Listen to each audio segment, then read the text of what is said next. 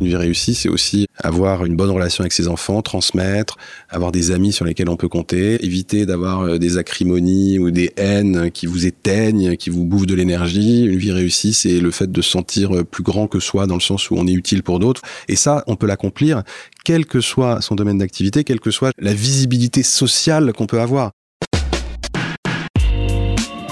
Bonjour à toutes et à tous, je suis Alexandre Mars et vous êtes sur RCJ. Je suis ravi de vous retrouver pour un nouvel épisode de Pause, le podcast où on prend le temps. Le temps de s'arrêter, le temps d'écouter, le temps d'explorer, le temps de rire. Chaque épisode est l'occasion de marquer un temps d'arrêt pour aller à la rencontre de mes invités. Ces femmes et ces hommes sont artistes, chefs d'entreprise, écrivains, entrepreneurs, sportifs ou activistes, et ils ont accepté, le temps d'une pause, de nous livrer les dessous et les secrets de leur parcours. J'ai rencontré mon invité d'aujourd'hui dans quatre de ses derniers postes, et tout ça pas en 20 ans ou 30 ans, juste en 8 ans. Aujourd'hui, il est à la tête d'une des institutions académiques les plus prestigieuses du pays, Sciences Po. Il n'a pourtant pas le parcours type de ce genre de poste. En effet, il est le fils d'une éducatrice spécialisée et d'un directeur du développement durable de la FNAC. Il a grandi dans des tours HLM au Lila, en Seine-Saint-Denis, où il a eu une scolarité difficile. Il va nous en parler, j'en suis sûr. Il a su déjouer les statistiques. Sciences Po, Sorbonne, Dauphine, ENA, son cursus académique 5 étoiles l'a mené à une carrière tout aussi brillante. Tant dans le public, au sein par exemple de la préfecture de Seine-Saint-Denis, de la mairie de Paris, de la direction générale de la police nationale ou de la SNCF, que dans le privé, chez Danone. En 2021, il est nommé à la tête de Sciences Po, un parcours de comète sur lequel il revient avec nous aujourd'hui en évoquant le temps d'une pause, sa jeunesse, ses convictions politiques et citoyennes, ses divers engagements, son rôle actuel au sein de Sciences Po et ses ambitions futures. Bonjour Mathias Bichra. Bonjour. Comment tu vas? Ça va et toi? Ouais, ça va bien. Quand on regarde ton parcours, on pourrait croire que tu as 80 ans, et donc pour ceux qui ne te voient pas, qui ne t'ont pas vu déjà, tu n'as pas 80 ans, j'ai numéré, et il y en a, il y en a, il y en a. Est-ce que c'est un besoin d'hyperactivité? Est-ce que tu as besoin de te challenger? Est-ce que tu t'ennuies si vite? Est-ce que c'est des rencontres? C'est le peur du vide? D'abord, j'ai jamais rien programmé. Euh, je me suis jamais dit ni à 15 ans je serais ça, euh, ni à 6 ans je voulais être euh, paléontologue. Donc euh, à 6 ans. à 6 ans. Donc ça pour le coup, j'ai pas coché cette case-là. Je n'ai jamais rien anticipé. Et effectivement, comme tu l'as dit, c'est aussi fait de rencontres et de fenêtres d'opportunité. C'est-à-dire qu'on dit souvent euh, que la chance euh, constitue, est un élément constitutif des carrières. Je crois qu'il faut tous avoir cette humilité-là. La chance, c'est les rencontres, c'est ce qu'on peut euh, avoir comme type d'opportunité. Mais je pense qu'il y a aussi parfois la capacité à saisir les opportunités, c'est-à-dire à se dire, tiens, ça, ça peut être pour moi à tel moment. Et en réalité, le côté un peu divers de ma carrière, ce qui m'a valu euh, notamment euh, des euh, sobriquets quand j'ai voulu candidater à Sciences Po. On m'a dit Sciences Po de yaourt, parce que je venais de chez Danone, donc Sciences Po de yaourt, pour montrer l'incongruité d'être hein. chez Danone et d'arriver et d'arriver à Sciences Po. Je pense que c'est beaucoup lié à, effectivement à des rencontres, beaucoup lié à des opportunités qui se sont présentées que j'ai voulu saisir, beaucoup lié au fait que d'une certaine manière, j'ai aimé avoir dans ma vie professionnelle des expériences différentes qui pouvaient apparaître pour un chasseur de tête un peu euh, euh, avec des œillères euh, totalement baroques. J'en ai rencontré qui m'ont dit ça d'ailleurs, parce que vous avez été sous-préfet dans la police, ville de Paris, SNCF, Danone. Enfin, je ne vois pas la, cohérence. Et en fait, moi, j'ai toujours trouvé une cohérence dans le sens où je suis allé là où je pensais que je pouvais avoir un impact. Et je crois que l'impact qui ressort de valeur que vous pouvez avoir, un sentiment d'utilité. On sait tous que ce qui motive le plus que le salaire, évidemment qu'il faut avoir un salaire décent, c'est quand même de se sentir utile. Et moi, je suis toujours allé chercher non seulement une forme d'utilité dans des domaines différents, et en plus, autre chose, euh, une, une capacité d'impact. Et donc... C'est ta ligne, en fait, ce que tu dis là, c'est ta ligne directrice. Est-ce est que tu tu storytell aujourd'hui en regardant les, 25 années passées en disant s'il y a bien un moment où, que ce soit la police, que ce soit la CNCF, c'est cette volonté d'impact C'est ce que tu pensais dès, dès, dès oui, tes 20 en fait, j'ai eu euh, assez rapidement l'intuition que je serais épanoui si je me sentais utile. Euh, pas pour moi, pour d'autres, de manière collective. Et c'est vrai que ce qui m'a souvent guidé, c'est de me dire d'avoir, il y a des formes d'utilité différentes. Je pense qu'on peut être aussi utile dans une entreprise privée, dans une association, que dans l'univers public. Euh, et qu'ensuite, euh, je me suis demandé effectivement là où je pouvais être le plus utile en fonction des moments de ma vie. Et donc, il s'est trouvé que ces différents moments de ma vie ont correspondu à ces différents choix de carrière. Avant d'évoquer cette carrière multiple, j'aimerais qu'on revienne à ton enfance. Ta jeunesse. Donc tu grandis d'abord en Seine-Saint-Denis. Euh, ta maman est éducatrice spécialisée. Ton papa a commencé comme vendeur. Ouais, vendeur à la hein, Fnac. il s'est élevé professionnellement après au sein de la Fnac. Sacrément élevé. Hein, la Fnac permet ça. Il, est devenu cadre supérieur à la fin de sa carrière, alors qu'il avait commencé comme vendeur à la Fnac. Et donc développement durable, c'est. Ouais, ouais, il était directeur du développement durable. Il a été directeur de la photo et de l'image à la Fnac. C'était des parcours euh, que l'on pouvait, je pense, beaucoup plus facilement faire il y a quelques décennies qu'aujourd'hui. C'est-à-dire qu'il n'avait pas de diplôme, il n'avait pas le bac. Il a commencé à la Fnac, il s'est intéressé, il a pu gravir les échelons progressivement. Je pense qu'aujourd'hui, c'est beaucoup plus exceptionnel que ça ne l'a été avant. Et, euh, en revanche, c'est vrai que je veux pas du tout euh, jouer le côté Cosette parce que moi j'étais dans une famille qui j'ai jamais manqué de rien. Euh, et puis par ailleurs, j'étais dans une famille qui avait un capital culturel, c'est-à-dire mes parents m'emmenaient au musée, étaient extrêmement cultivés, lisaient tout le temps. Et donc j'ai pas, pour parler comme Bourdieu, vous savez, il y a le capital économique qui est un élément très important. C'est vrai que je n'allais pas en, en, summer camp aux États-Unis. Euh, je vivais en Seine-Saint-Denis, puis à Ménilmontant, donc j'étais pas dans un environnement qui était celui de mes condisciples, notamment quand je suis arrivé à Sciences Po, parce que 70% de mes condisciples à Sciences Po étaient parisiens et venaient des grands lycées parisiens. Ça a beaucoup changé depuis, on pourra en reparler. Mais c'est vrai que j'avais quand même ce capital culturel que mes parents m'ont transmis, qui est aussi, je le reconnais, un élément très fort et constitutif d'une capacité à faire des études, etc. Tu parlais de ta maman, qui était aussi très porté euh, sur euh, un certain combat, puisqu'il était communiste. Son papa était ouvrier sidérurgiste, membre de la CGT. Donc, les, repas, ton papa, j'ai l'impression, était aussi assez engagé. Mon père, est très engagé, toujours d'ailleurs. Il, il dirige une maison d'édition qui s'appelle Utopia.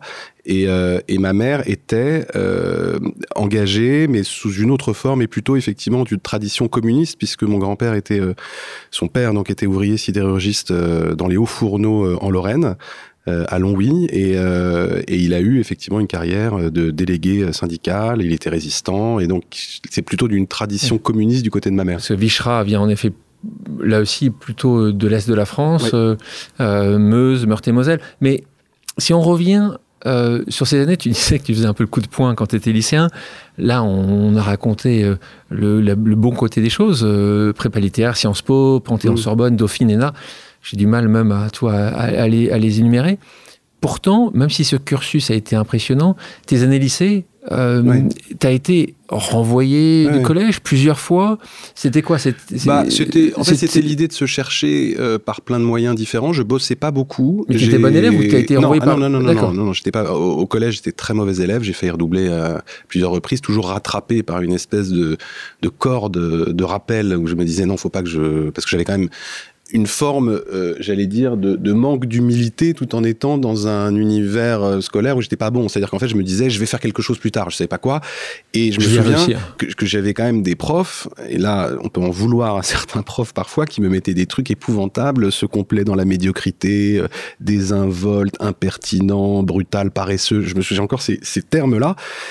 Euh, mais, euh, mais ce qui m'a été euh, totalement, euh, ce qui m'a sauvé en fait d'une certaine manière, c'est le regard de ma mère. C'est-à-dire qu'à un moment, j'ai senti la honte dans le regard de ma mère. les profs qui venaient de se plaindre auprès d'elle. je me souviens d'un conseil de classe où elle était, était venue me voir après dans une rage mêlée d'une forme de déception absolue. Et en fait, ce regard-là a été un turning point puisque c'était en, troisième et que là, du coup, je me suis ressaisi à partir de la seconde. Sinon, j'aurais pas pu faire par ailleurs la suite. C'est-à-dire que j'ai été euh, vraiment euh, très indiscipliné, pas bon élève du tout. Euh, Donc c'était des problèmes de discipline en plus de ce fait que tu travaillais mal, j'avais tout. Je travaillais pas. Bah, en, fait, ce qui est assez étonnant rétrospectivement, parce que maintenant j'adore lire, c'est qu'à l'époque, je détestais lire et je ne lisais que des profils d'une œuvre. C'était impossible pour moi où je regardais le film. du livre qu'on nous demandait de lire. Et donc c'était vraiment l'économie absolue du moindre effort. Et, euh, et du coup, j'ai eu ce, cette espèce d'électrochoc qui a été provoqué euh, par ma mère parce que euh, assez peu par des profs. Juste, il te pose sur une autre passion que les gens connaissent pas forcément, que tu développes à ce moment-là mmh. pour la musique rap. D'ailleurs, tu en as fait un mémoire. Hein, ouais, j'ai écrit un livre. Tu écrit un livre J'ai écrit un livre sur le rap. Sur le rap. Je crois que tu allé sur les puces de clients. vendre des disques. Vendre des disques.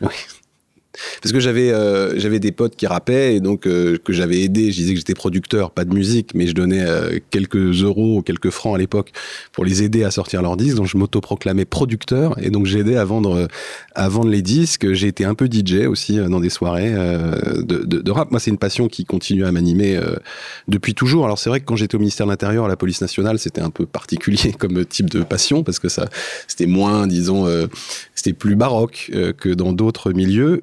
Tu t'imaginais justement devenir le grand producteur Non, non, non j'ai jamais eu cette prétention. C'était juste, un loisir. D'abord, j'ai jamais eu euh, la prétention ni d'être réellement DJ, ni d'être rappeur, parce que j'ai considéré que j'en avais absolument pas le talent ni les compétences.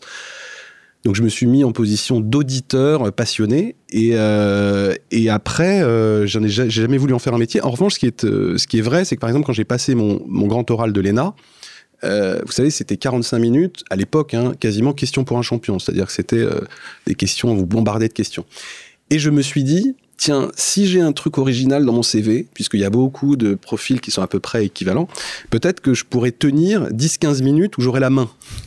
Et donc c'est pour ça que j'ai sorti très vite ce livre, pour pouvoir le mettre sur mon CV. Et du coup, ça n'a pas manqué. J'ai eu sur les 45 minutes, 30 minutes de questions pour un champion, mais 15 minutes sur le rap, où j'avais un peu plus de connaissances. Stratégique, Et du coup, ça, a été, j'ai été une espèce de bête curieuse pour ce jury, et ça les a amusés. Et, et, j'ai eu une bonne note, euh, parce que je pense que. Qui est le grand oral. ce grand oral de l'ENA, où il se tapait 10 ou 12 candidats, il devait être fatigué. C'était en fin de journée. Tu sortais du lot. Et ça les a amusés. Ça les a amusés. Je fais juste une parenthèse sur le rap parce que c'est quand même important. Euh, je, je, trouvais, moi, à l'époque, j'avais fait une analyse textuelle du rap français, que les rappeurs étaient beaucoup plus ambitieux que beaucoup de chanteurs de, de variété française sur les mots, sur les, les, allitérations, les assonances, toutes les figures poétiques. Et aujourd'hui, c'est le mouvement, si on élargit ça au hip-hop, culturel le plus important du monde. C'est la musique la plus streamée. Il y a euh, du braconnage, même des marques de luxe se servent des codes euh, du, vestiaire euh, du hip-hop. On a de plus en plus de chanteurs, y compris de chanteurs de variété, qui font appel à des rappeurs pour écrire leurs textes. Donc le rap est devenu mainstream est devenu global, est devenu le mouvement culturel le plus important. Donc je dis pas, je suis content parce que moi, il y a 30 ans, euh, j'avais la préscience de savoir que c'était vraiment le mouvement culturel le plus intéressant. Mais aujourd'hui, il se trouve que c'est mainstream et que euh, et que c'est un mouvement euh, culturel absolument majeur. Donc ce, ce texte s'appelait L'Armatan. Euh, est-ce qu'on peut le retrouver? Est-ce que ce, ce ah, il, est encore, il est encore on peut, on peut l'acheter quelque Alors, part? attendez, j'en ai, ai, pas vendu énormément. Hein. Bibliothèque de Sciences Po J'ai pas vérifié, faudrait que je, je demande. non, en revanche, j'étais assez content parce qu'il y avait une expo euh, sur le, sur le hip-hop à la Villette, une grande expo sur euh, le hip-hop, et à la, enfin, à la librairie, ils vendaient mon livre qui pourtant avait 22 ans d'âge. Le texte s'appelait? Ça s'appelait Pour une analyse textuelle du rap français. C'est dire que j'étais hyper scolaire. je l'aurais réécrit. J'étais bon en marketing. Je l'aurais réécrit différemment le titre aujourd'hui. 18 ans, tu commences très tôt à travailler auprès de Jean-Luc Mélenchon, qui était à l'époque ministre délégué à l'enseignement professionnel. Tu militais à l'UNEF déjà.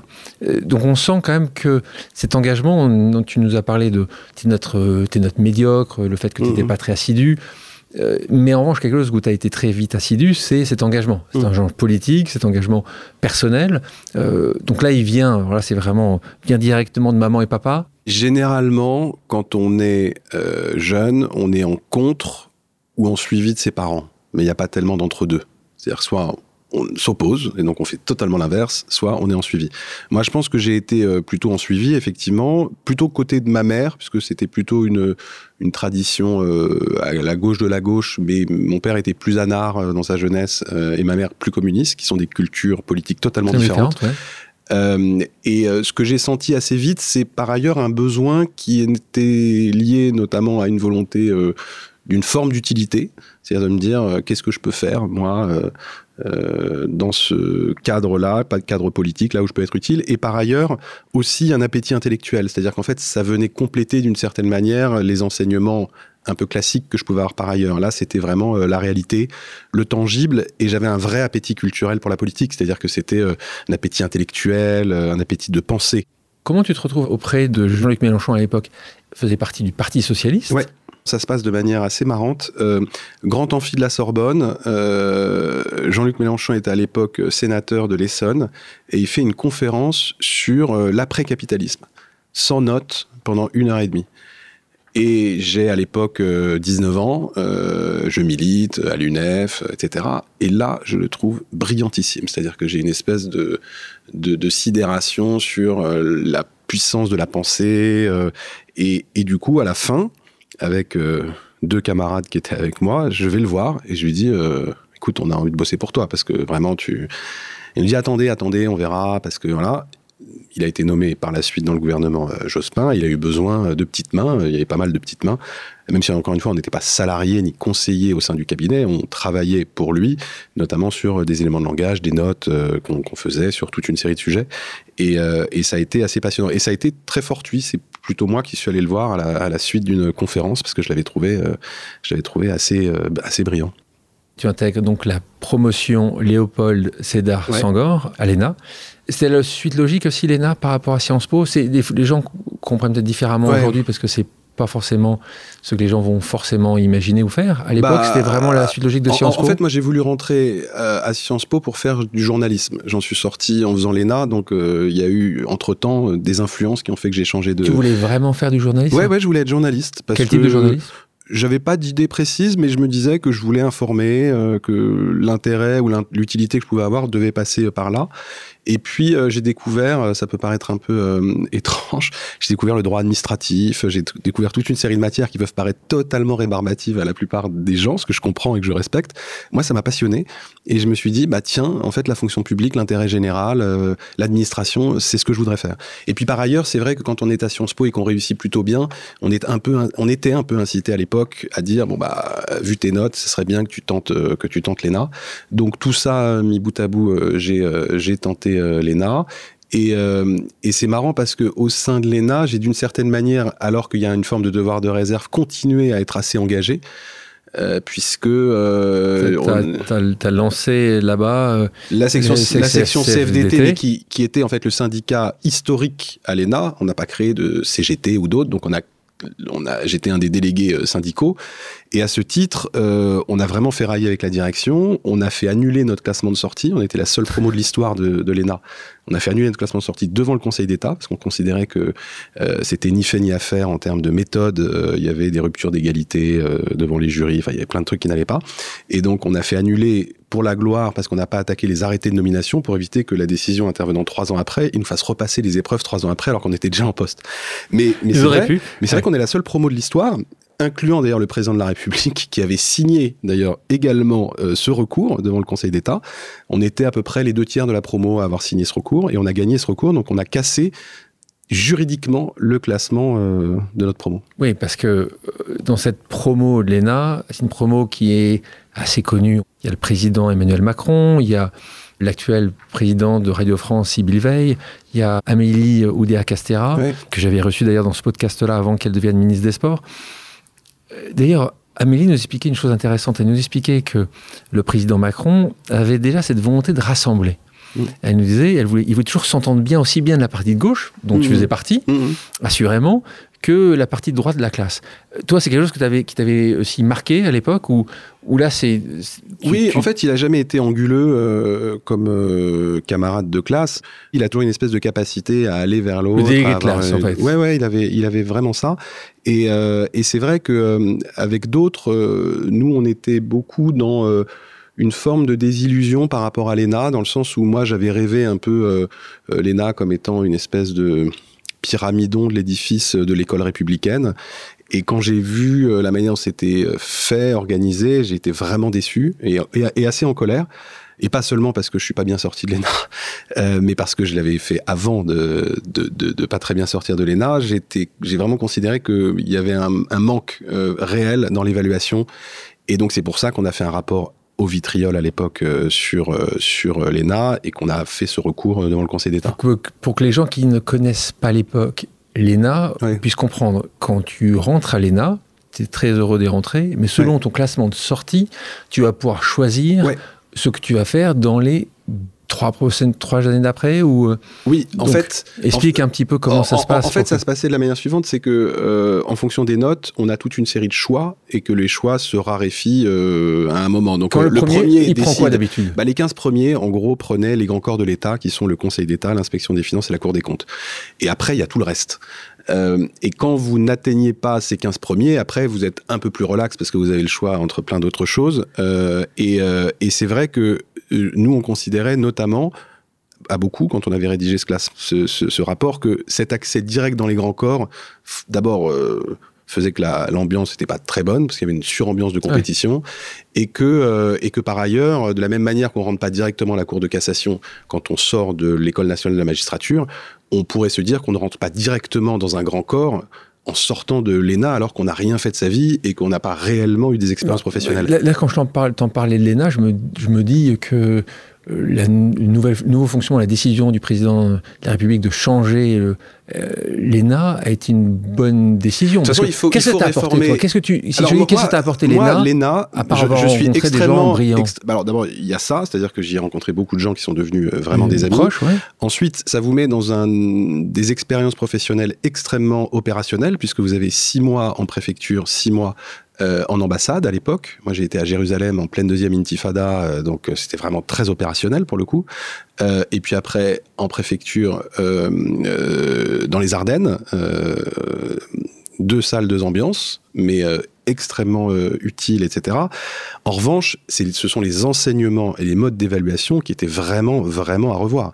Euh, et je pense qu'effectivement, toutes les réformes et toutes les modernisations qui sont pensées autour de l'ENA vont dans le bon sens parce que... Euh, il y avait du boulot. Il y avait du boulot. Tu parlais de toi qui as contribué à relancer une section de la CFDT au sein de l'ENA. Je vais te proposer une pause amicale. Le principe est simple, j'ai demandé à quelqu'un qui te connaît et qui t'apprécie de te poser une question surprise. On écoute. Bonjour Alexandre, bonjour Mathias. Mathias, tu as créé la section euh, CFDT à l'ENA il y a à peu près 25 ans de, cela. Je voudrais savoir pourquoi.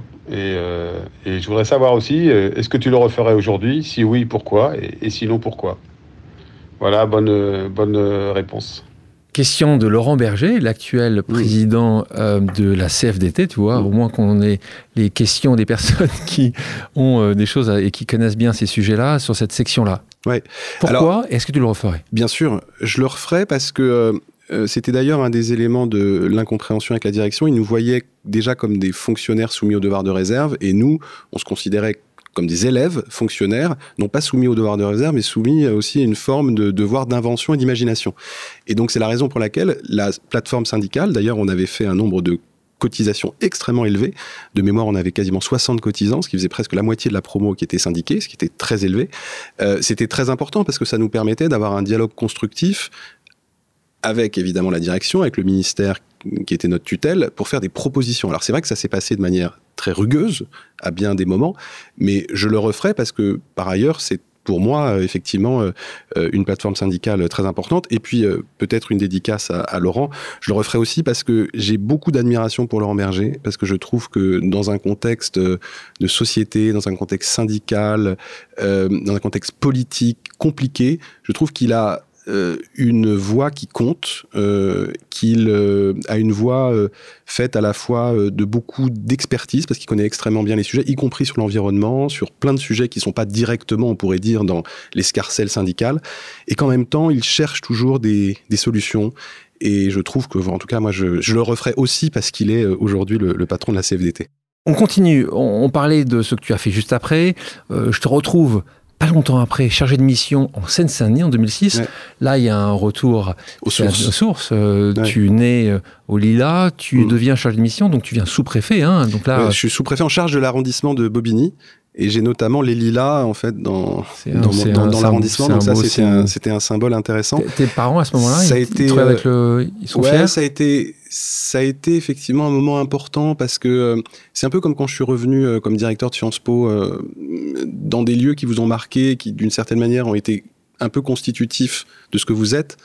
Quand vous revenez avec un autre statut, vous regardez cela avec une forme de nostalgie, avec évidemment une émotion, et, donc ça m'a fait ça en, Seine-Saint-Denis. Et d'ailleurs pour moi ça a été une tâche et une mission extrêmement dure, il faut le dire, parce que c'est un département tellement attachant, tellement riche en initiatives, en jeunesse, et je n'aime pas moi cette image un peu pavlovienne qu'on peut avoir dans certains médias, dans certains propos politiques sur ce département, euh, parce que c'est un département aussi extrêmement riche et j'espère que les JO vont permettre de faire ce qui s'est passé à Londres, euh, c'est-à-dire une couture territoriale plus forte et que la Seine-Saint-Denis en profite vraiment. Et une des raisons pour lesquelles j'étais hyper enthousiaste de porter la candidature auprès d'Anne Hidalgo, c'était notamment ça, cette couture avec la Seine-Saint-Denis qui me paraît être un projet de société, un projet géographique, un projet social et économique absolument déterminant. Je ferme cette parenthèse parce que je sais que tu connais parfaitement le sujet des JO. mais c'est important de préciser. C'est vraiment, c'est vraiment important. Et quand je suis arrivé en Seine-Saint-Denis, que j'ai eu ces deux années et demie comme sous-préfet de Bobigny, euh, ça a été à la fois très exigeant, mais là, pour le coup, on a vraiment un sentiment d'utilité. Je donne juste une, anecdote parce que euh, pour moi, c'est assez parlant. Euh, je dois fêter Noël en famille et je suis appelé parce que donc on est à la fin de l'année parce que en fait il y a une très grande fuite de gaz à Noisy-le-Sec dans toute une série de barres d'immeubles et qu'il faut évacuer près de 500 personnes. Et donc, du coup, je suis de permanence, c'est mon arrondissement, et donc je dois organiser en catastrophe des réquisitions d'hôtels euh, pour accueillir, parce que les hôtels euh, n'étaient pas forcément libres, donc il fallait réquisitionner les hôtels pour faire partir les familles. Certaines familles ne voulaient pas partir malgré le danger, donc pour organiser évidemment de manière la plus douce possible ces évacuations, sécuriser les lieux parce qu'il pouvait y avoir des voleurs.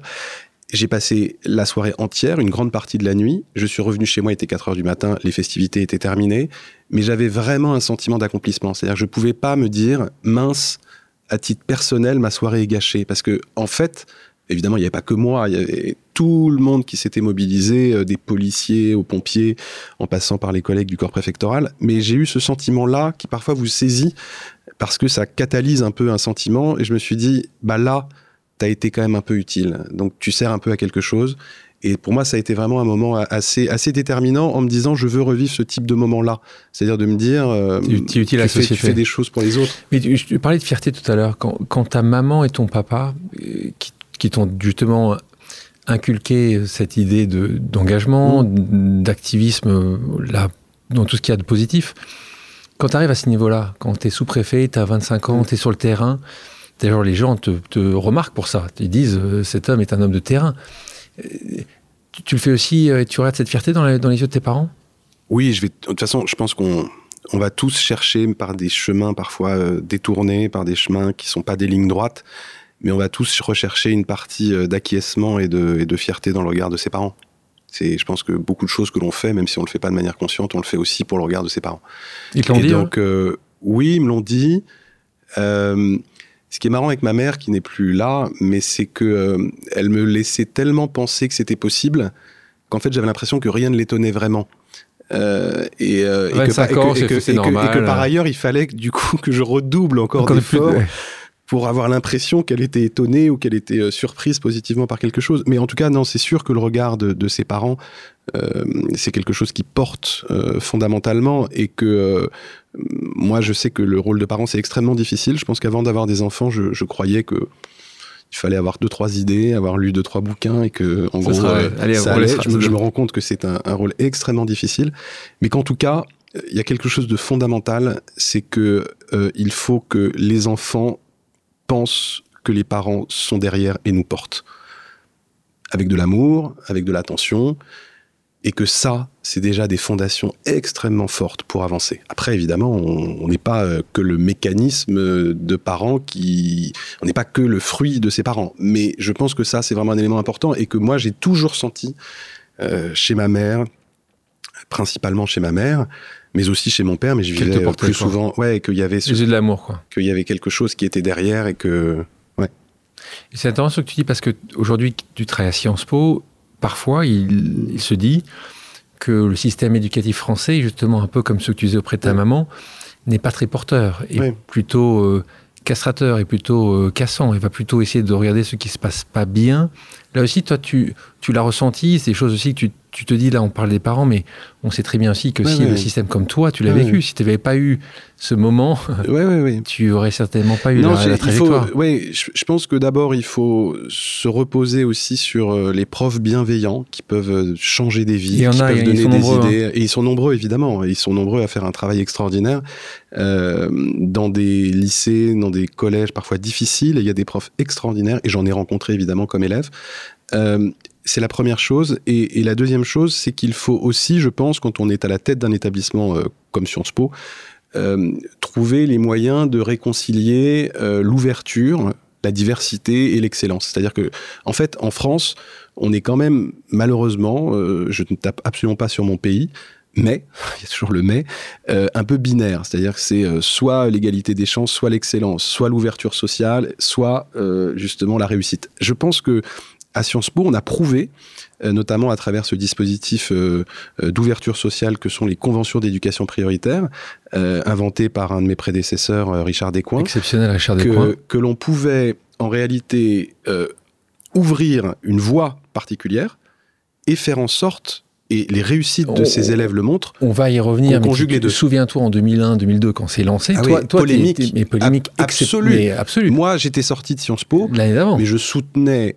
totalement cela, même si on pouvait dire ça relève du système américain d'affirmative action, etc. Il y a un moment, c'est comme la parité dans les conseils d'administration. Si on ne change, pas, les règles, par les lois, par les lois, ça, ne, marche pas. Jamais. Ça on est parfaitement en face. Mais là-dessus, toi, quand tu vois ça, oublions pas qu'il fallait qu'une personne exceptionnelle, malheureusement, Richard Descoings n'est mm. plus avec nous aujourd'hui, pour arriver à porter ça. bien sûr. Parce que personne, nous, dont la majorité des anciens, des anciens de Sciences Po. Et ça a fait tache d'huile positive, puisque euh, non seulement au départ, il, a commencé à 17 par an, on en est à 170 et j'ai pris la décision d'augmenter de 50% l'année prochaine, donc on sera à 250, donc 15% des entrants qui viendront de cette procédure, parce qu'on a vu qu'en fait, il y avait un différentiel de moyenne la première année de 2,5 points par rapport à celles et ceux qui venaient par la voie générale, et que ce différentiel se réduisait progressivement d'année en année. Donc ça marche en fait. Suite de ton parcours, avant qu'on arrive à Sciences Po, là il y a un moment intéressant, direction générale de la police nationale, auprès, on il est défini comme un sarkozyste à l'époque, Frédéric Péchénard. Euh, là, toi, tu, es en chef du pôle territorial. Question pour toi, euh, plus que la mission en tant que telle, comment tu fais pour travailler avec quelqu'un qui selon toute vraisemblance, n'avait pas forcément, pas pense pas comme toi. Ah oui, non mais alors. Donc dans l'embauche, comment ça se passe dans l'embauche d'ailleurs Première chose, ce n'est, pas, un poste politique, je suis dans l'administration. Puisque dans le corps préfectoral et dans l'administration, à la direction générale de la police nationale, je suis dans l'administration. Ce n'est pas un poste où je vais dans un cabinet ministériel où, où j'ai un, un, rôle politique. Mais Frédéric me choisi. Je l'ai choisi parce que je Il voulais. Il l'a choisi. Bien sûr, parce que je voulais en réalité euh, être à un endroit où je comprenais encore davantage dans le cœur du réacteur le système du ministère de l'Intérieur. C'est-à-dire que j'avais été sous-préfet, je voulais aller là où ça se passait, euh, c'est-à-dire au cœur du, de la mission. J'étais d'ailleurs en charge de missions comme l'antiterrorisme aérien. Enfin, j'ai fait des choses extrêmement, extrêmement passionnantes auprès de Frédéric Pechnard. D'ailleurs, qui est un ami, si on n'était qu'avec des clones, si on n'était qu'avec des gens qui nous ressemblent socialement, familialement, géographiquement, politiquement, on ne respire plus, on s'asphyxie. Et le problème de la société, c'est que de plus en plus, du fait des sujets de polarisation, et c'est ce que j'essaie de, de, de, faire comprendre aussi aux jeunes à Sciences Po, parce que parfois, il peut y avoir dans certains cas des tentations d'exclure euh, l'opposition euh, et, pour être dans, dans une logique. Moi, je, ne veux, je pense que l'entre-soi, c'est l'attrition de la pensée et qu'il vaut mieux parler à des gens qui, ne pensent pas comme nous sur plein de sujets. C'est un sujet qui est intéressant pour un certain nombre de femmes et d'hommes politiques qui peuvent être vus hors sol parce qu'au mmh. moment, en effet, en ne passant que du temps avec des gens qui les applaudissent et qui les mmh. apprécient ont du mal à savoir ce qui se passe ailleurs. Donc ça, c'est important en parlant de politique. On y arrive, nouvelle aventure en 2010, tu intègres la mairie de Paris. Euh, deux ans plus tard, tu deviens le directeur de cabinet de Bertrand Delanoë, qui était le maire de Paris à l'époque, et tu conserves ce poste lors de l'élection de Anne Hidalgo. Donc là, tu travailles sur un paquet de sujets, hein, comme il y en a beaucoup, beaucoup à la mairie de Paris. Tour triangle, travail dominical, refond des arrondissements, accueil des réfugiés. Mm de nouveau, tu es sur le front, tu aimes ça, tu aimes être dans le dur, euh, sur, sur, sur le terrain. Euh, c'est quoi surtout cette période dont tu as été le plus fier? Je pense que euh, face, par exemple, à la crise migratoire en, 2015, avec des architectes de l'urgence, on a alors que ce n'était pas dans la compétence de la mairie, on a créé très vite un centre d'accueil qui a pu accueillir plusieurs centaines de, de migrants réfugiés euh, rapidement. Euh, et on l'a fait avec des architectes de l'urgence, c'est-à-dire avec des architectes qui intervenaient en, situation de, de, catastrophe naturelle, parce que on avait des besoins de délais très courts pour pouvoir répondre à, à l'enjeu. Euh, ça, c'est vrai que ce sont des fiertés qu'on a pu avoir, mais j'ai jamais été seul sur le moindre sujet. C'est des fiertés collectives.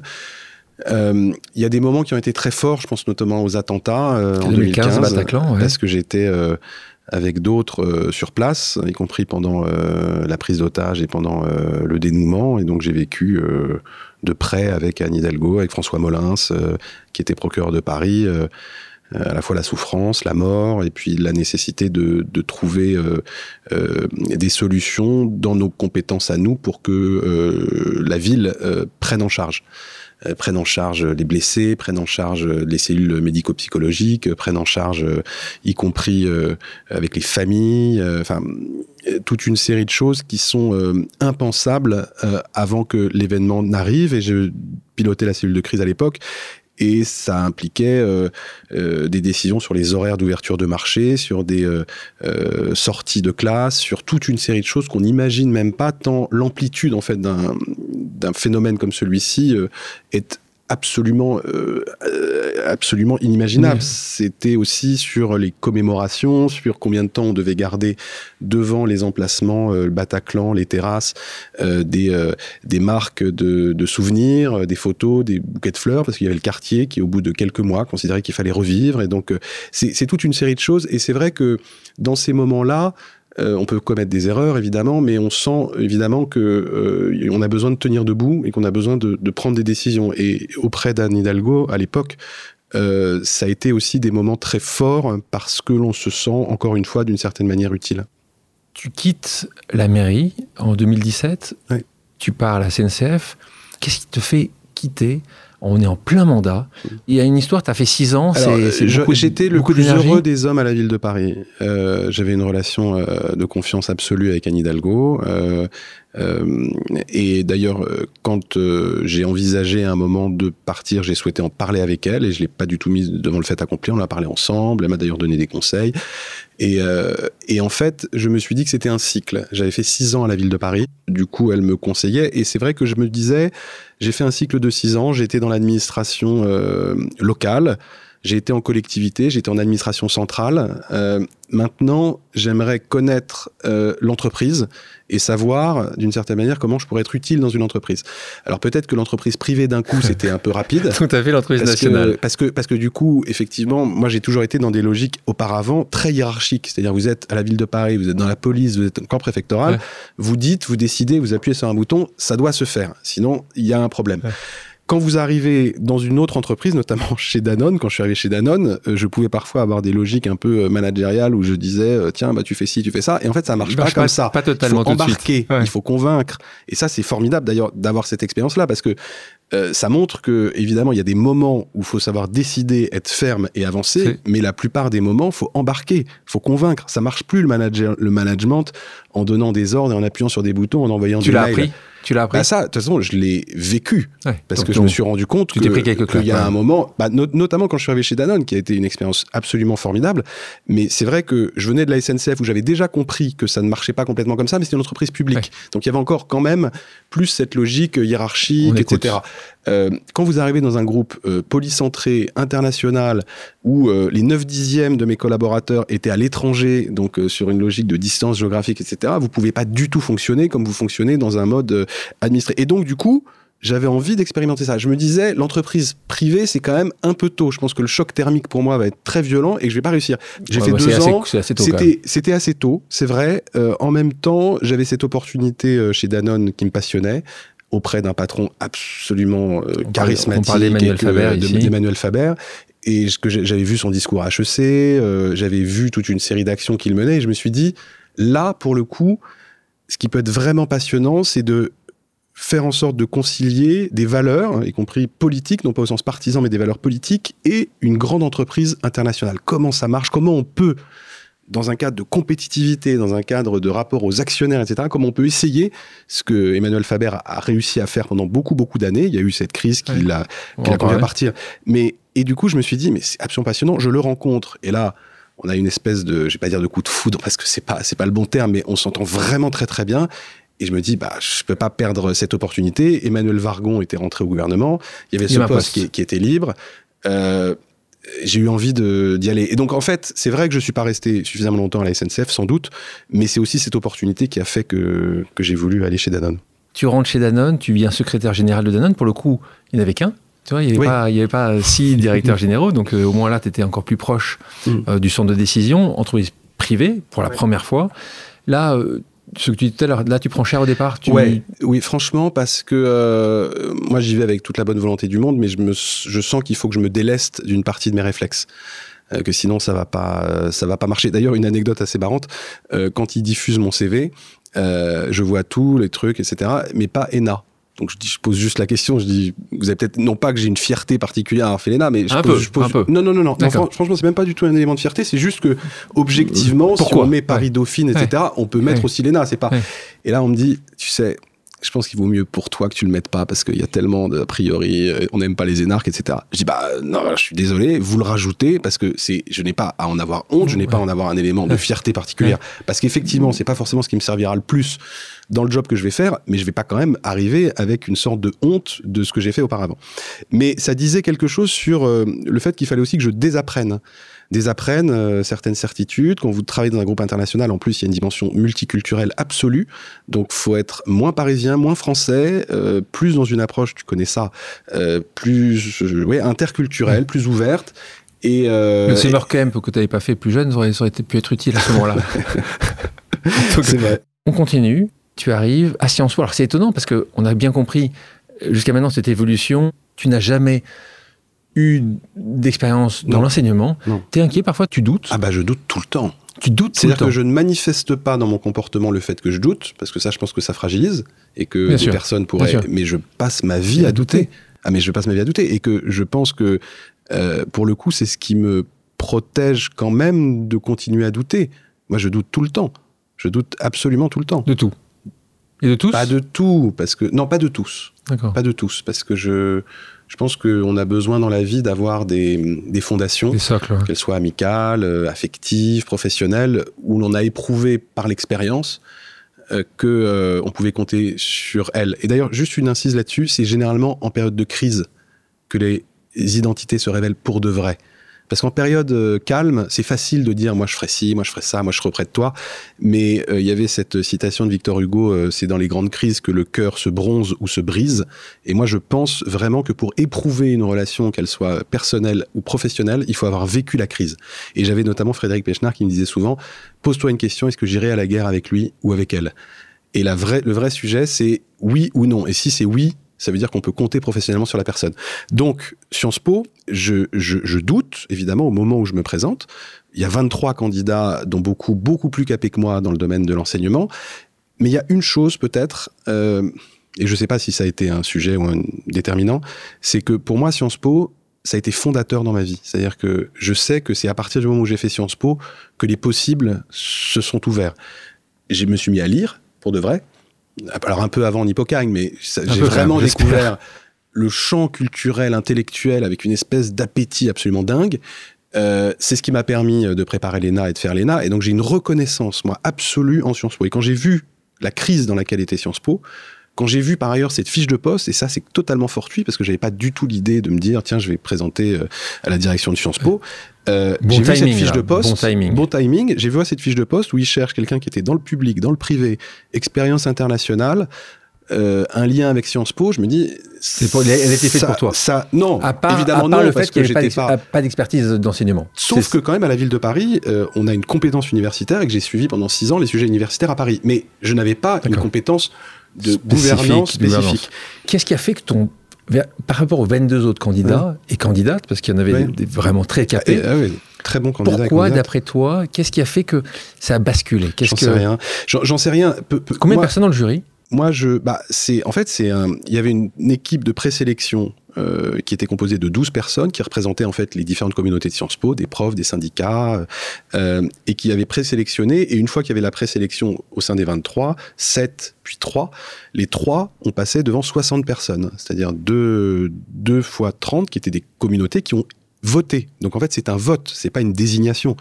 Euh, c'est pas une nomination gouvernementale, etc. Par rapport à ce grand oral que tu avais à l'ENA, tu t'es senti aussi à l'aise tu... Bah, c'est marrant que tu poses la question parce que j'ai été, ça c'est très drôle, avant mon grand oral de l'ENA, j'étais dans une, un petit KGB au 13 rue de l'université. Je me souviens de ce KGB, euh, toute petite salle, euh, un peu sombre. Avant de passer, avant de passer mon oral Ah, de marrant. Sciences Po, Ah oui. J'ai été dans la même salle. Non. Je, je te jure, dans le petit KGB du 13 rue de l'université, juste à côté de la salle du conseil d'administration, et j'ai revécu, un peu en mode proustien, les mêmes sensations, c'est-à-dire les mêmes doutes, les mêmes craintes, me demander pourquoi il y avait 7 ou 8 minutes de retard, est-ce que ça voulait dire quelque chose, et donc je me suis revu plus petit, toujours en doute, toujours avec l'impression qu'il y avait quelque chose qui allait pas le faire. Et, et, du coup, je me suis vraiment replongé là-dedans au moment où je l'ai fait. Et, et, quand tu dis qu'est-ce qui a pu faire la différence, moi, je pense que les candidats et candidates étaient vraiment excellents, plus capés que moi.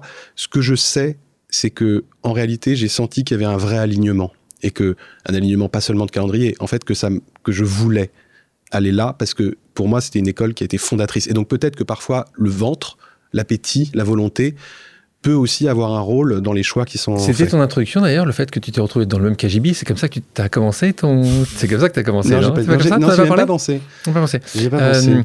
Euh, D'ailleurs, tu avais prévenu autre chose au jury, tu t'es dit que tu n'engagerais pas une réforme globale, mais un processus d'innovation continue. Euh, poursuite de l'élargissement géographique des conventions, tu sais très bien ce qui me porte aussi, donc euh, c'est à tel point c'est important euh, pour moi, des conventions avec des lycés issus de zones d'éducation prioritaire. Donc ça en est où à ce jour? Bah, On a pris la décision d'augmenter de 50%. Parce qu'on s'est rendu compte, donc le nombre d'élèves de, ces lycées qui entraient à Sciences Po, parce qu'on s'est rendu compte que ça marchait que la valeur ajoutée de Sciences Po. Donc tu peux expliquer pour, l'alignement. Bah, en gros, qu'est-ce que vous faites dans ces lycées-là? Comment vous En gros, on a euh, aujourd'hui, on en avait 100 euh, lycées, donc 100 lycées partenaires. Aujourd'hui, on en a 200 qui viennent, qui venaient beaucoup des zones urbaines. J'ai élargi beaucoup plus zones rurales et outre-mer et qui sont des établissements où le nombre de boursiers est important, où il y a des problématiques euh, sociales, économiques, avec des élèves excellents, mais qui, sans ce dispositif, n'auraient pas forcément eu l'idée de passer Sciences Po. Donc il y a une voie particulière avec des excellents élèves, parce que par exemple, sur cette voie particulière, 75% ont mention très bien au bac quand ils arrivent à Sciences Po. Donc il y a une voie particulière, mais la plupart sont quand même d'excellents élèves ce que l'on constate en parcours de scolarité, c'est qu'en fait, la moyenne au départ, il y a un vrai différentiel entre les élèves qui viennent des conventions d'éducation prioritaire et qui viennent de la voie générale. Cette moyenne s'estompe progressivement et en insertion professionnelle, c'est le même niveau. Ça veut dire qu'en fait, au cours des cinq années de Sciences Po, on réussit à rattraper. le différentiel, on réussit à lisser une grande partie des différences. Alors, il, reste encore des choses. Par exemple, ils sont deux fois moins nombreux à passer les concours de la haute fonction publique. Donc, il reste encore, et moi je veux travailler là-dessus, il reste encore des verrous psychologiques. C'est-à-dire qu'on a fait péter hein. un premier plafond, il reste encore ce plafond-là. Alors peut-être qu'il y en a beaucoup qui se disent, moi de toute façon j'ai envie d'aller dans le privé, ça m'intéresse pas de passer les concours, très bien. Je pense aussi qu'il y a encore cette dimension un peu psychologique d'autocensure sur laquelle je veux qu'on travaille parce que on a besoin de diversifier la haute fonction publique. La haute fonction publique, c'est encore malheureusement, ça s'ouvre, mais c'est n'est pas encore le reflet de la société française. Est-ce que tu as décidé d'aller un peu plus tôt On parle des lycées. Est-ce que mm. tu as commencé aussi chez Sciences Po d'aller dans les collèges pour commencer à apporter cette information un peu plus tôt? Oui, tu as raison. En fait, ce euh, on, commence effectivement à avoir des sensibilisations un peu plus larges. Le sujet, c'est qu'il ne faut pas aller trop tôt parce que c'est angoissant pour les élèves de se dire oh là là, je suis en quatrième et il faut déjà que je sache ce que je vais faire dans le supérieur calme. D'ailleurs, Sciences Po a un intérêt, c'est que même quand on rentre à Sciences Po, on a trois années avant de se déterminer sur ce qu'on veut faire après, puisque c'est trois années généralistes, les trois premières années, et qu'on se spécialise au master. Euh, donc, pour le coup, oui, on fait euh, de la sensibilisation, mais c'est quand même plutôt au lycée qu'on concentre l'effort. Est-ce qu'il y a quelque chose que tu as mis dans ta feuille de route qui est très important pour toi aujourd'hui euh, à développer et à, vraiment, encore une fois, Richard Descons avait commencé ce sujet-là au début des années 2000. Toi aussi, tu, vois justement cette continuité de projet. Qu'est-ce que tu as envie de mettre en, en avant Il y, a beaucoup de choses qu'il a faites également. Je vais m'inscrire en continuité sur deux autres aspects. C'est l'international. Aujourd'hui, on a 50% d'étudiants internationaux. 160 euh, nationalités. Euh, je voudrais que. C'est bien différent de là quand, quand y étais. Bien hein. sûr, rien à voir. C'était 8% d'internationaux quand j'y étais. 50% aujourd'hui. On est beaucoup plus internationaux que toutes les facs américaines que la plupart des, des facs anglaises, j'étais euh, euh, notamment à Oxford, à Cambridge, ils sont autour de 25-30%, 50%. Ça, on va l'accélérer. Et ce que je veux notamment, c'est qu'on ait plus d'étudiants euh, africains, d'Amérique latine et d'Asie. C'est-à-dire qu'aujourd'hui, on a toutes les nationalités qui sont représentées. On a beaucoup d'Européens, de Nord-Américains. Euh, on a aussi euh, des étudiants africains. D'ailleurs, grâce à la Fondation Mastercard, on va accélérer le nombre d'étudiants africains. Mais c'est vrai que pour le coup, je pense qu'il y a une diversification encore plus grande qu'on peut aller chercher. Et puis des partenariats euh, structurants avec euh, toute une série de, de, facs. L'académisation, on a 5000 profs vacataires, 280 universitaires à résidence. Je veux augmenter le nombre d'universitaires à résidence pour muscler notre corpus académique et gagner des places dans les classements. Euh, moi, il y a un sujet qui me tient vraiment à cœur sur les libertés académiques. C'est un sujet qui est pas vraiment dans le débat public, qui est fondamental quand les libertés académiques sont attaquées, c'est-à-dire les libertés de s'exprimer dans les universités, euh, quand des profs sont menacés, euh, persécutés dans leur pays, eh bien c'est des atteintes très fortes, euh, évidemment, à la démocratie, de la même manière que les libertés politiques quand elles sont entamées.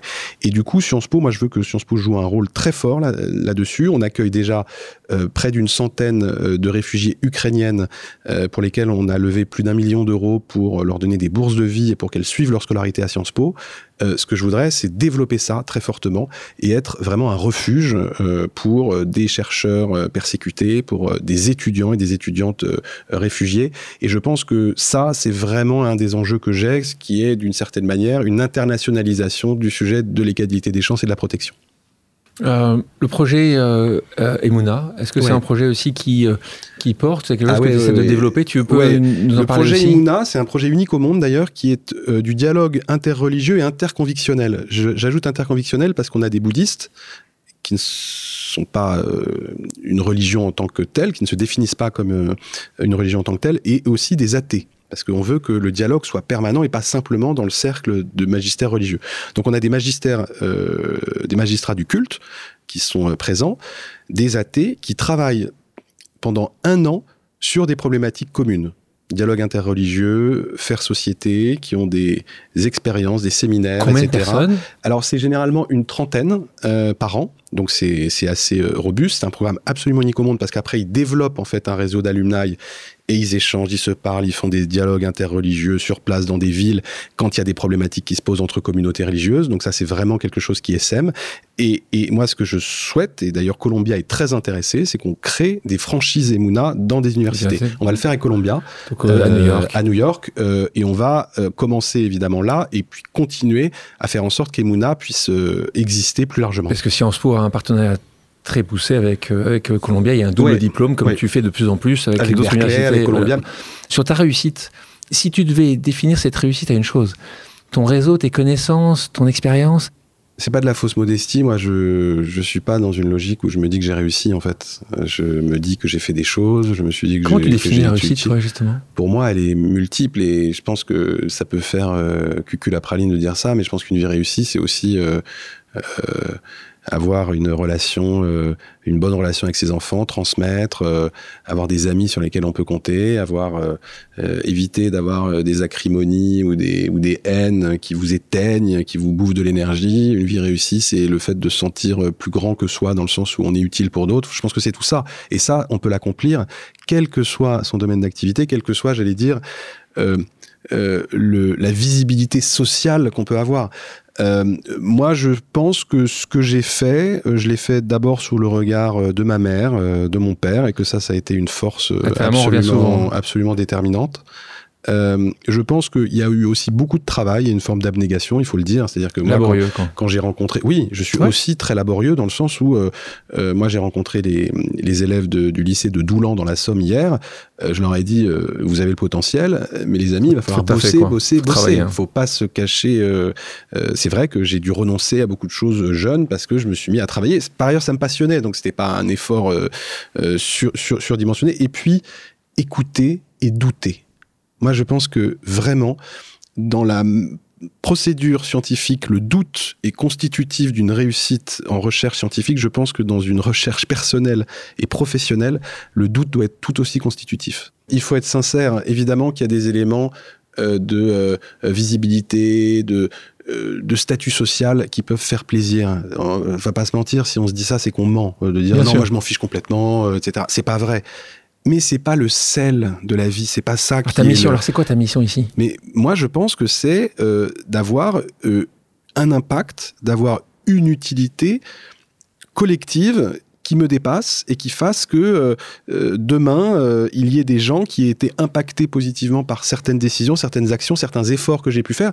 Moi, je considérais qu'une vie réussie, c'est d'abord ça, en fait. C'est d'abord une vie qui, qui, qui dépasse son, propre son utilité personnelle et son propre soi. en parlant de, de futur, Sciences Po, c'est combien de termes maximum Alors, c'est, on est élu pour 5 ans et c'est deux ça peut être jusqu'à 3 fois 5 ans. C'est-à-dire qu'on peut être. 15 ans Ça peut être 15 ans. Waouh on va terminer par une dernière pause amicale. Mathias, je te propose d'écouter cette question. Bonjour Mathias, Votre parcours professionnel, social est déjà riche, à mon avis, il le sera de plus en plus. Mais moi, j'aimerais savoir quels sont les rêves les plus intenses que vous faites pour l'avenir de vos fils. Je vous embrasse. Bertrand Delanoë, qui te pose cette question amicale. Quels sont les rêves que tu fais pour tes enfants? D'abord, ça me ça m'étonne pas qu'il pose cette question parce qu'il est le parrain de mon dernier. Bien sûr. Donc euh, évidemment que ce dont je rêve pour son filleul l'intéresse particulièrement. Moi, j'ai euh, d'abord des craintes en fait euh, pour l'avenir de, de, mes fils et, et, de nos enfants. C'est quand on voit une société de plus en plus polarisée, où le débat se transforme en cacophonie où en réalité les oppositions sont des oppositions où on annihile quasiment l'autre, c'est-à-dire on veut faire disparaître l'autre. C'est pas une confrontation d'idées, c'est que de plus en plus on est sur une néantisation de, de l'opposant qui devient quasiment l'ennemi. Quand on voit le risque climatique, moi je suis assez inquiet en réalité pour, pour nos enfants. Fais-nous fais un peu rêver quand même. Non mais donc ce qui me rend, ah. ce qui me rend un peu un, un truc positif. Ouais, non mais vraiment ce qui me rend, euh, j'allais dire optimiste rationnellement optimiste, c'est qu'en parlant notamment à ces étudiants à Sciences Po, qui d'une certaine manière sont dans la génération des enfants que nous avons, ils ont une force qui est très puissante, qui évidemment a son revers, où on peut dire ils sont souvent dans une forme de pureté, d'absolu, etc. Mais ils n'aiment pas la dissonance, ils n'aiment pas l'incohérence. Et je pense que l'on pâtit aujourd'hui, sur le côté sociétal, politique, environnemental, de grandes incohérences qu'on a laissées perduré et qui ont fracturé. Et donc, moi, je pense que quand on voit cette jeune génération, elle traque les dissonances. C'est-à-dire, dans une entreprise, elle dit, si vous avez un slogan, vous l'appliquez concrètement dans vos process et dans votre stratégie commerciale, sinon moi je me barre. Du coup, moi je suis quand même optimiste parce que c'est une génération et ça va être des générations qui vont vraiment mener le combat. Quand on voit notamment moi des élèves qui doivent aller en troisième année très loin et qui font trois jours de train pour éviter de prendre l'avion, bah il y en a qui peuvent rire, qui peuvent dire ça change rien. Et ben moi je trouve, moi je suis très respectueux de ça parce que je trouve que c'est une vraie cohérence entre le dire et le faire, entre les valeurs et l'action. On va terminer par une pause musicale. Je vous propose d'écouter ta chanson préférée. C'est quoi ta chanson culte, Mathias? Je pense que c'est une petite cantate de Barbara. Mais tu es parti fragile vers l'au-delà, et je reste malhabile face au dauphin. Je te revois souriante, assise à ce piano-là, disant bon, je joue, toi chante, chante, chante là pour moi. Similaire et similaire et si, sol dauphin. Mathias, merci. Merci Alexandre. Merci à tous d'avoir pris le temps de faire une pause avec nous sur RCJ. J'espère que l'émission vous a plu, inspiré ou fait réfléchir. Si c'est le cas, je compte sur vous pour soutenir Pause sur radio-rcj.info ainsi que sur toutes les plateformes d'écoute. À bientôt sur RCJ pour un nouvel épisode de Pause.